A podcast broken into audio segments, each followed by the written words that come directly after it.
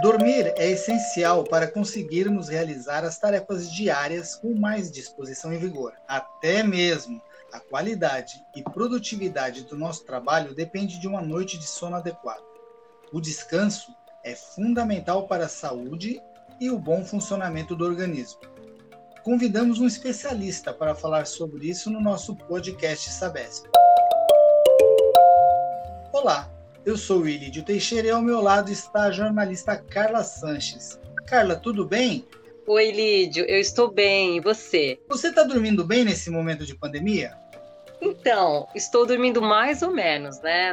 o, meu, sono está um pouco prejudicado. Mas para falar um pouquinho mais sobre a qualidade do sono, estamos aqui com o Dr. George do Lago Pinheiro, otorrino com área de atuação em medicina do sono, colunista da revista do sono e membro titular da Associação Brasileira do Sono.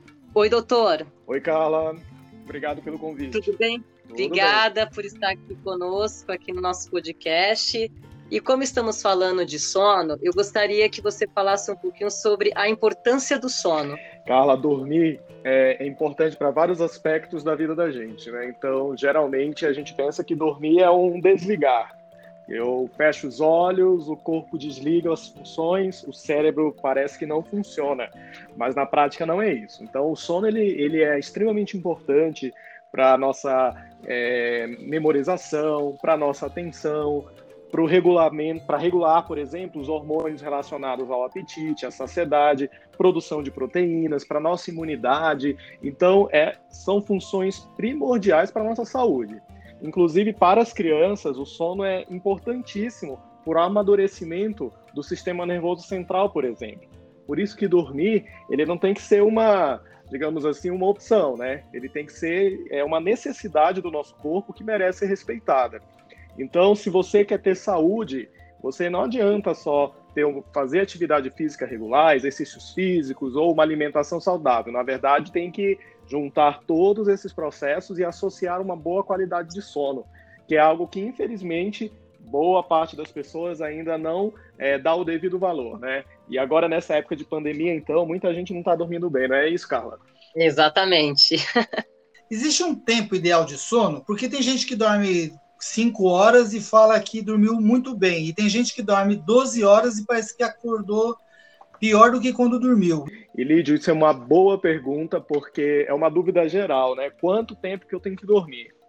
Então, na verdade, isso é uma questão individual. Há pessoas que vão ter uma necessidade de sono maior e outras que vão ter uma necessidade de sono menor. Mas existe aí uma média, em torno de 7 horas até 8 horas de sono, né? A média da população. Quem precisa de menos na verdade, é o que nós chamamos de dormidor curto. Ele precisa de menos de seis horas.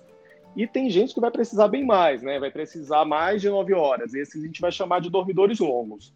Mas o ideal é que toda pessoa perceba como o seu corpo funciona. Se você está dormindo e acorda, e acorda descansado, é sinal de que você está recuperando as energias, está dormindo a quantidade de horas de sono ideal. Na sociedade de hoje, a gente tem muita dificuldade de dormir o tanto que a gente precisa, né? A gente tem trabalho, estudo, lazer, e juntar tudo isso e mais uma boa noite de sono, às vezes é uma tarefa quase que difícil para muita gente, né? Então é importante a gente ter atenção ao nosso corpo. Se, por exemplo, durante o fim de semana você dorme muito mais do que você dorme durante a semana, é sinal de que durante a semana você talvez não esteja dormindo o suficiente. Então, conhecer o próprio corpo é fundamental para saber a própria necessidade de sono. Doutor, a consequência de noites mal dormidas, elas podem afetar o dia a dia e quais são os sintomas que podem dar? Bom, primeiro a gente pode ter tanto problemas que a gente chama curto prazo, que é no meu dia seguinte, como também problemas a longo prazo, né, para a vida toda. Então, o que, que a gente percebe mais a curto prazo após uma noite de sono é, de má qualidade, insuficiente? A nossa atenção fica comprometida, então eu tenho maior risco de acidente de trânsito, de acidente de trabalho, por exemplo, eu vou ter dificuldade em realizar uma prova, porque a minha atenção fica comprometida porque eu não dormi bem. A memória, o humor, né? A gente pode ficar menos tolerante. Então, às vezes, aquele colega de trabalho, aquela pessoa da nossa família, tem um comportamento que é tão habitual, mas naquele dia que eu dormi um pouco menos, eu tenho menos tolerância a isso. Eu fico mais irritado, eu posso ter tristeza, eu posso ter alteração do humor, ficar mais, é, digamos assim, raivoso, né? Isso tudo pode influenciar. E também a gente pode até ter problemas relacionados ao nosso apetite. Eu posso ter uma vontade maior de comer, mais fome, eu posso ter uma preferência maior por alimentos mais calóricos e tudo isso como consequência de uma noite de sono mal dormida. Além do mais, é muito comum as pessoas terem sonolência durante o dia porque não dormiram bem e também se torna muito perigoso, né? Pode nos dar acidente de trabalho e também tem pessoas que podem ter aquela fadiga crônica, né? Aquele cansaço que não para com nada. Então são os principais sintomas de quem não dorme bem. A longo prazo, isso pode levar, por exemplo, a problemas de saúde sérios, como aumento, aumento do risco de hipertensão arterial, de diabetes, obesidade, é, arritmias e diversas outras doenças. Fome eu sinto sempre, então acho que eu tenho algum problema de sono. Já descobri qual é o problema. Não era fome, era, era sono. A gente, andou, a gente andou pesquisando e a gente eu encontrei um termo bem estranho. Eu queria que você explicasse para mim o que, que, são cronotipos. Isso é muito importante a gente entender de forma muito clara, né? Porque como eu, assim como as pessoas podem ter quantidade de horas é, diferentes uma da outra, as pessoas podem ter o corpo funcionando em horários diferentes. Como que seria isso, né? Bom, por exemplo, tem pessoas, a gente não, sempre alguém conhece uma outra pessoa que, que dorme, por exemplo, muito cedo e acorda muito cedo. Como também pessoas que não conseguem dormir cedo e vão dormir muito tarde e também vão acordar tarde. Então, na verdade, o nosso corpo tem uma espécie de relógio, né? E cada pessoa funciona de um relógio é, específico. Então, para resumir, a gente tem basicamente três principais cronotipos, que são três principais formas do nosso corpo regular suas funções. Então, nós temos os matutinos, quem são os matutinos? São aquelas pessoas que acordam muito cedo, muito dispostas, que já estão funcionando na sua plena atividade, mas também vão para a cama muito mais cedo, né? A gente costuma brincar que é tipo o galo, né? O galo ele vai, ele acorda muito cedo e também cedo ele já está na cama. A gente tem que boa parte das pessoas se enquadram no grupo dos intermediários, que não são nem o matutino e nem o vespertino, que é o próximo grupo que a gente vai falar. Os intermediários, eles se encaixam bem no padrão social das atividades sociais, né? Então eles não costumam ter muito problema, que eles funcionam dentro do que a maioria das, da população é, funciona. E a gente tem os vespertinos. Os vespertinos já é um pouco mais complicado, porque são pessoas que eles não conseguem dormir cedo. Não é porque eles não querem, o corpo deles funciona assim. E eles vão dormir mais tarde, e eles também precisariam acordar mais tarde. Só que essas pessoas não têm essa oportunidade. Por quê? Na sociedade, né, tudo funciona muito cedo. Então, a pessoa vai entrar no trabalho às 8 horas, mas ela dormiu duas, três horas da manhã. Então, o vespertino, ele sempre está devendo horas de sono. E isso acaba sendo confundido. Ah, fulano é preguiçoso, porque fulano dorme muito. Mas, às vezes, a pessoa ela tem um cronotipo diferente do, da maior parte da população. Então, conhecer o próprio ritmo, conhecer o próprio cronotipo é importante até para a gente definir quais os melhores horários, qual a melhor performance de trabalho daquela pessoa. Ah, eu com certeza sou vespertino. Eu não eu consigo sou... dormir cedo. É, eu sou intermediário. Eu funciono bem ali entre o, o, horário da, da sociedade mesmo. Então eu não tenho muita, muita dificuldade assim no dia a dia. O, o doutor, ele deve ser corretíssimo, né, em relação ao sono, né? Sim, é, eu tenho uma rotina bem é... regular e, e, até final de semana, no, no, no, domingo, eu acordo sete e meia da manhã, espontaneamente, até sem despertador. Nossa, Nossa Senhora. Doutor, você falou de noites mal dormidas que causa é, um fome, irritabilidade. Me fala quais os principais fatores, então, que prejudicam o início do sono. Carla, na sociedade, é, a gente tem hábitos que nós julgamos muito naturais, porque eles são reproduzidos de forma recorrente, né? São passados é, entre familiares, entre amigos, mas que eles podem impactar muito no início do sono. Então, por exemplo, um hábito que nós temos muito é ficar com toda a casa, o apartamento, com todas as luzes acesas, usar bastante o celular, usar muito o computador, né? Então, a iluminação artificial, ela gera um tipo de luz que nós chamamos de luz azul. E o que, que essa luz azul faz para o nosso cérebro? ela informa que ainda é dia.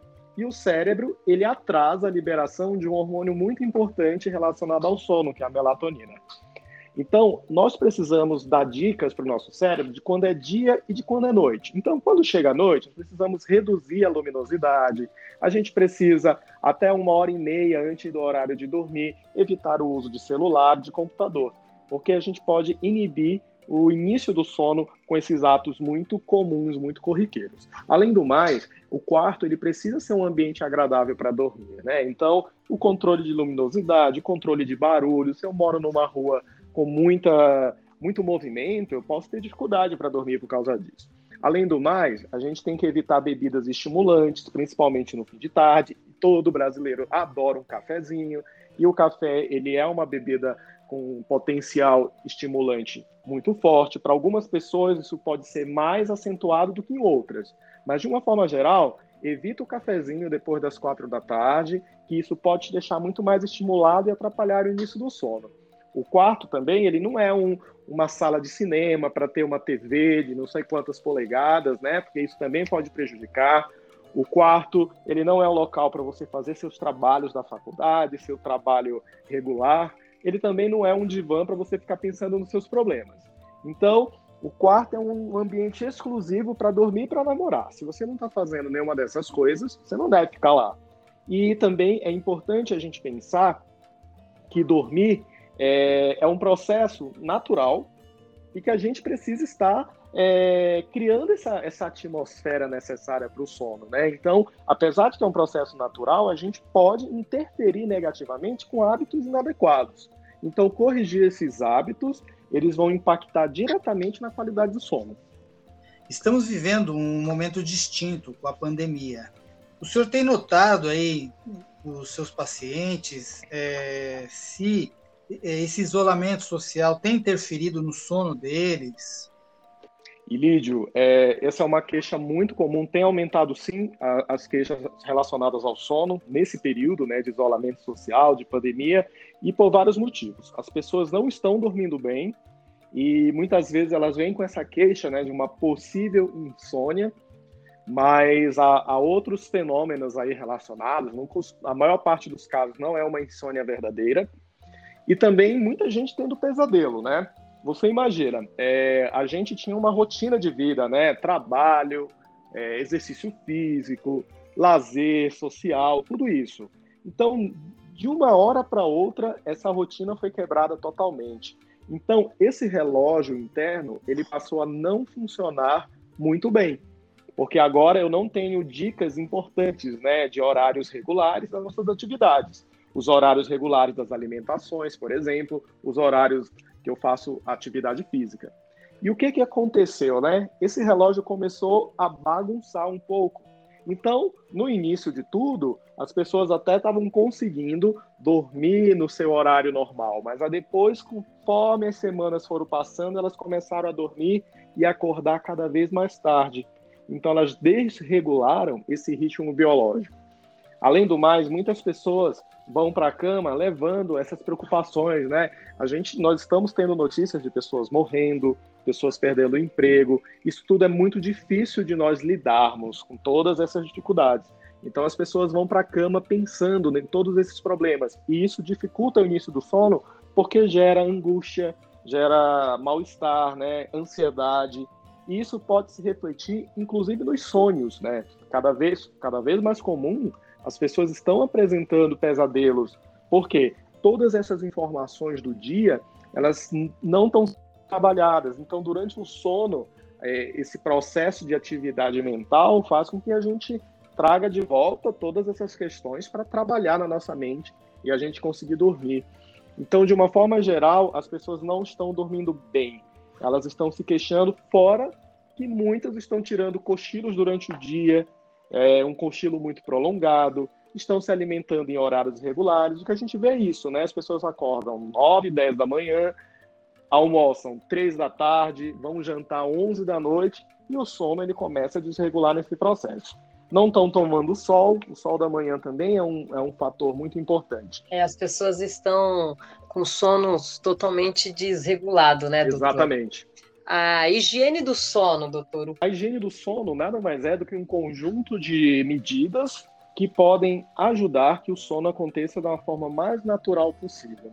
Então imagina que a gente trabalha o dia inteiro, né? Eu trabalho no hospital. Então a primeira coisa que eu chego ao chegar em casa eu faço é tirar a roupa, tomar um banho, tirar todas essas impurezas do meu corpo, depois colocar um pijama, deitar na minha cama e dormir. Isso é higiene do sono, eu limpar todas as situações que possam prejudicar o meu sono.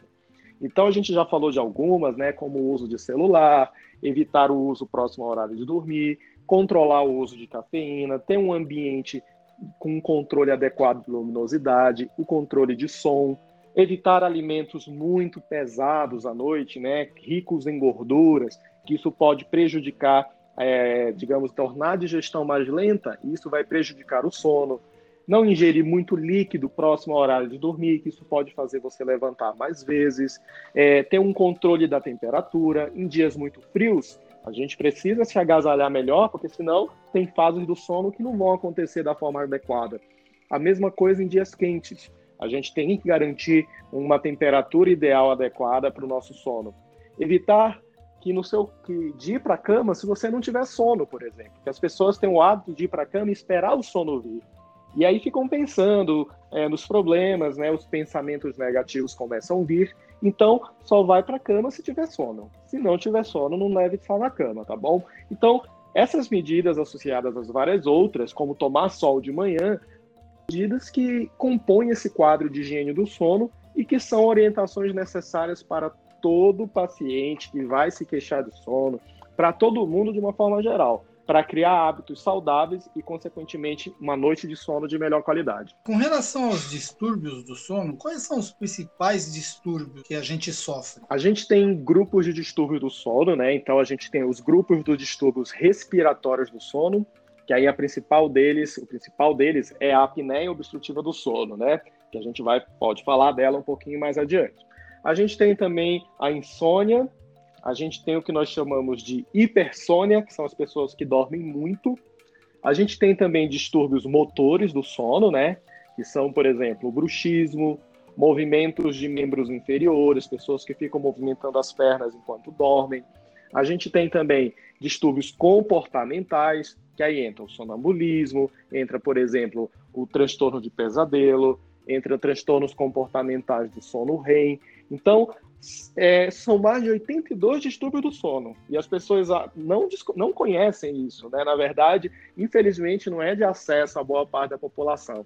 Então, a gente tem mais de 80 motivos para não dormir bem. Por isso que conhecer o distúrbio do sono é muito importante, é, até porque as pessoas, às vezes, têm alguns problemas relacionados ao sono e elas nem sabem que aquilo é um problema. Então, conhecer os distúrbios são, é muito importante para poder atuar na hora certa e evitar que eles cronifiquem é, uma noite de sono de má qualidade. Doutor, já que você falou sobre é, o uso do celular, né, que as pessoas ficam muito tempo, não conseguem dormir, se desligar, explica para nós o que, que é a apneia do sono, insônia. A gente tem é, a apneia do sono, na verdade, está é, tá muito relacionado ao ronco, né? Então, sabe que muitas pessoas roncam e acham que isso é super normal, mas não é é, é um problema que é uma obstrução na região da via aérea, né, por exemplo, da garganta. Então, a apneia do sono é uma pausa na respiração durante o sono. Tem gente que pode parar muitas vezes. E as pessoas, é, elas acontecem isso, elas não sabem, elas desconhecem e vão sentir só as consequências no dia seguinte. Então, elas vão acordar cansadas, como se não tivessem dormido. Elas podem ter sonolência durante o dia, elas podem ter aqueles sintomas todos de uma noite de sono de má qualidade, como irritabilidade, como, por exemplo, é, dificuldade de concentração, dificuldade de memória, quando, na verdade, tudo isso é consequência dessas paradas na respiração. E a apneia é uma doença que acomete uma em cada três pessoas. Então, é uma doença muito frequente. A gente precisa estar atento a isso, porque aquela pessoa que está do lado da gente, né, da nossa família, que convive, ela tem, é, pode ter apneia e a gente nunca buscou ajuda médica.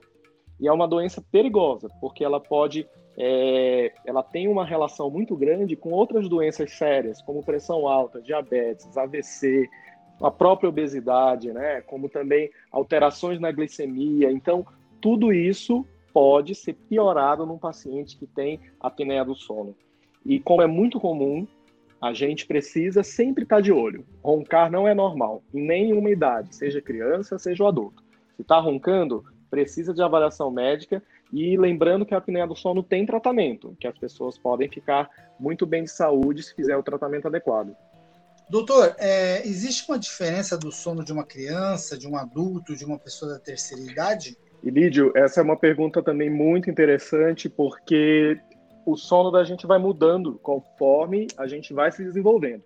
Por exemplo, o bebê, logo que nasce, ele tem um padrão de sono que nós chamamos de polifásico. O que seria isso? É um sono que dura menos tempo e acontece em várias fases durante o dia. Por isso que o bebê é o come e dorme, né? Ele dorme bastante, dorme mais de 18 horas por dia, e ele não tem uma noite de sono tão longa quanto, por exemplo, um adulto. Então é comum sim a criança ela ter despertares durante a noite. Então a gente não pode esperar que um bebê recém-nascido ele vá dormir 10 horas seguidas durante a noite, 11 horas seguidas, porque não é o padrão normal. Conforme o sistema nervoso central, né, o cérebro da criança vai se desenvolvendo, esse padrão de sono ele vai mudando. Então a criança vai tendo uma maior quantidade de sono durante a noite. A mesma coisa vai acontecendo com o adolescente. O adolescente, ele tem o que nós chamamos de atraso de fase. Ele dorme um pouquinho mais tarde e acorda um pouco mais tarde. Não é como ele vai ser a vida inteira. É uma fase transitória. Por isso que a gente vê, por exemplo, os adolescentes dormindo muito na escola, né? E no Brasil a gente vê que é, os horários escolares das crianças são geralmente de manhã, quando na verdade dos adolescentes, perdão, porque quando na verdade os adolescentes eles funcionam muito melhor à tarde.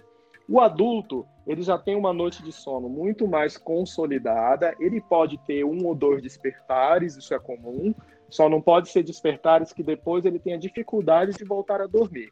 Mas quando chega já por volta dos 65 anos, após os 70 anos, a gente tem algumas mudanças no padrão de sono. A pessoa da terceira idade é, muda bastante o padrão de sono, porque eles começam a ter uma redução na produção da melatonina. Então, é, eles acordam mais vezes durante a noite, eles dormem um pouquinho mais cedo e acordam também mais cedo. Por isso que é muito comum a gente ver um idoso caminhando pela casa já às 5 horas da manhã. E também costumam tirar cochilos durante o dia.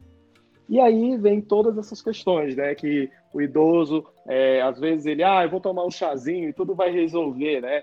Mas é importante a gente lembrar que os chás, eles podem tanto ajudar a relaxar, como também tem chá que pode, por exemplo, nos estimular. Então tem chá que tem muita cafeína, por exemplo, como o chá preto, como o chá de gengibre, o chá de canela, o chá mate. São tipos de chás que não vão te ajudar a dormir.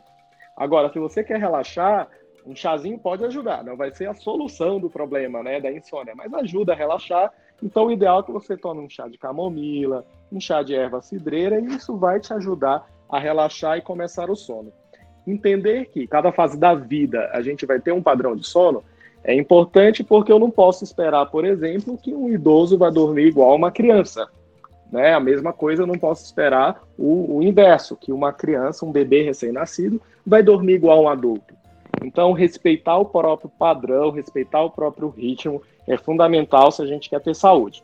E quando junta uma família inteira, né, às vezes cada um numa idade diferente, cada um com um padrão de sono diferente, nem sempre é muito fácil ajustar a rotina familiar nessa situação. E aí pode gerar conflitos e alguém pode, às vezes, dormir mal ou de forma inadequada porque tenta se adequar ao padrão de outro. Doutor, então, para fechar, existe alguma estratégia ou dicas para dormir melhor? Existem diversas situações que vão favorecer o sono acontecer de forma mais natural. Então, primeiro, né, é entender o seu próprio padrão de sono. Então, se você é, precisa, por exemplo, de oito horas, o ideal é que você durma suas oito horas. Se você é uma pessoa mais vespertina, que você durma no horário que o seu corpo é, necessita dormir entender que dormir é importante como qualquer outra função do corpo. Então a gente não pode deixar de dormir porque simplesmente eu preciso é, fazer um trabalho para a faculdade, porque eu quero atualizar todas as minhas séries do Netflix. Porque dormir é tão importante quanto comer, quanto ir ao banheiro. Então a gente precisa enxergar o sono dessa forma. E como eu falei anteriormente, evitar o celular próximo ao horário de dormir, o controle de luminosidade da casa, de barulho, controlar é, o que a gente vai comer, né? Se não vai comer um alimento muito é, com muita gordura, que isso vai atrapalhar o sono. São medidas simples, mas que impactam positivamente na qualidade do sono. E saber que dormir, você dormir bem, você está investindo na própria saúde. Muitas pessoas estão tendo problemas de saúde muito sérios porque não dormiram bem durante toda a sua vida. Então, dormir é o melhor investimento, é de graça, ninguém cobra nada, né? Só precisamos é, entender essa necessidade e respeitar o nosso corpo. Bom, muito obrigada, viu, doutor, em ter aceito o nosso convite e ter participado aqui conosco no nosso podcast Sabesp. Carla, muito obrigado pelo convite, agradeço a Sabesp. É, eu acho que isso é uma oportunidade de a gente falar desse assunto que é tão importante para a saúde e muitas vezes é negligenciado. Então, eu fico feliz com essa oportunidade. Eu queria agradecer a presença do senhor, doutor, muito obrigado. Queria agradecer a presença da Carla. Como percebemos, descansar é importante para que nosso organismo funcione adequadamente. Uma noite dormida de maneira satisfatória pode agregar bastante na produtividade do seu dia a dia e também deixar você de bom humor. Fique ligado, sempre teremos informações importantes para passar para vocês. Até a próxima e sigam as recomendações do Dr. Jorge. Durmam bem e tenham bons sonhos. Tchau e até o próximo podcast Sabesp.